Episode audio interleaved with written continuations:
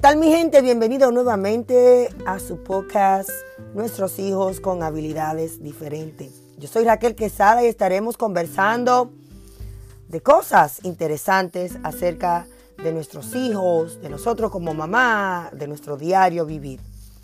Una de las preguntas que me han hecho a través de WhatsApp es que si yo como madre o yo como padre tengo que estar constantemente pidiendo excusa o diciendo I'm sorry por el comportamiento de mi hijo.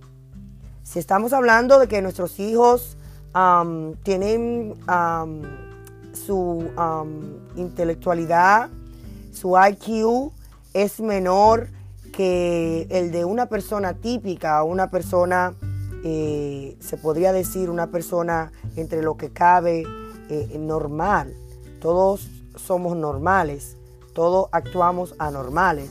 Um, pero entre de lo que cabe de su IQ, de su inteligencia, perdón, nuestros hijos no tienen el raciocinio para entender de lo que la, para la sociedad está bien o está mal.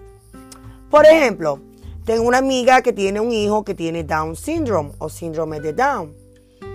Eh, si sabemos bien, las personas que tienen Down syndrome son personas afectivas, son personas que, como yo le digo, tienen su corazón totalmente blanco, en el sentido de que no es un corazón negro, no es un corazón manchado de maldad, no es un corazón que en él habita la malicia del ser humano en sí.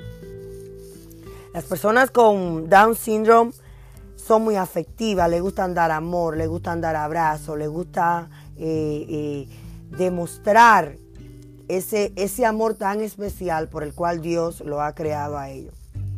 Entonces, eh, esta amiga me dice, tengo que estar constantemente pidiendo excusa y pidiendo perdón o I'm sorry, porque a mi hijo le gusta mucho abrazar a las personas. Y yo le digo, mira, eh, nosotros las madres tenemos que aprender a parar de pedir perdón o pedir excusa o decir I'm sorry por los comportamientos de nuestros hijos. El que no quiera entender son problemas de ellos. Si entiendo yo como mamá, y es así como yo entiendo, si yo sigo disculpando a mi hijo por la vida, por su discapacidad, estoy mandando un mensaje equivocado al mundo. Yo no puedo estar pidiendo constantemente excusa porque mi hijo se comporte de sosa o de así o no porque no está cumpliendo con los parámetros que requiere la sociedad. Entonces creo que como padres debemos de educar al mundo en cuanto a X discapacidad que tienen nuestros hijos y de parar de pedir excusa o de pedir perdón. Simplemente usted debe de, usted mismo como padre, aceptar a su hijo tal y como es y luego mandar un mensaje de educación en cuanto a esa condición o en cuanto a esa discapacidad. Vuelvo y te pongo otro ejemplo. Una persona que tiene un chip nervioso o tiene una condición que constantemente hace ruido, él no puede cada vez que haga un ruido que sea incontrolable, no puede estar pidiendo excusa porque se pasará la vida entera pidiendo I'm sorry, pidiendo excusa. Mi hijo tiene problema psicomotor, tiene, retiro, retiro la palabra problema, tiene una condición que tiene sus um, condiciones psicomotoras, tiene también su IQ bajito, para sus 14 años, él piensa como una persona de 3 o 4 años. Entonces, no por eso puedo yo estar constantemente pidiendo excusa o perdón por sus acciones. Así que debemos de educar primero a la sociedad y al mundo en cuanto X discapacidad que tienen nuestros hijos. En el podcast anterior hablaba de que mientras más hablemos de la condición de nuestros hijos, más vamos a ayudarlo a ellos o a ellas. Y vamos también a ayudar a nuestra familia a que entiendan de esa condición.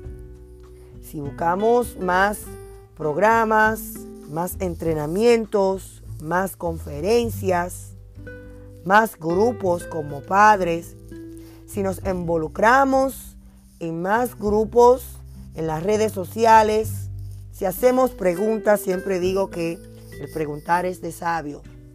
No hay preguntas estúpidas. Mientras más preguntas usted haga, más estas preguntas lo llevarán al conocimiento. Siempre he dicho que tu poder será tu conocimiento. Debemos como padres aprender profundamente de esa discapacidad o esa condición que tienen nuestros hijos para que podamos en un futuro parar de pedir excusa o pedir perdón o decir I'm sorry por el comportamiento de nuestros hijos. Espero que este podcast te haya eh, ayudado en algo. Por favor, compártelo con una madre o un padre que tenga un hijo con una condición, una discapacidad. Estamos aquí para compartir ideas como madres y como padres. Yo soy Raquel Quesada y quiero recordarte que yo también, al igual que tú, tengo un hijo con discapacidad. Quiero que me sigas a través de las redes sociales en Instagram como arroba cambiando el mundo de personas, como arroba cambiando el mundo 04 en Instagram y como en Facebook cambiando el mundo de personas con discapacidades. Nos encontramos en otra entrega de nuestros hijos con habilidades diferentes. Bendiciones. Bye bye.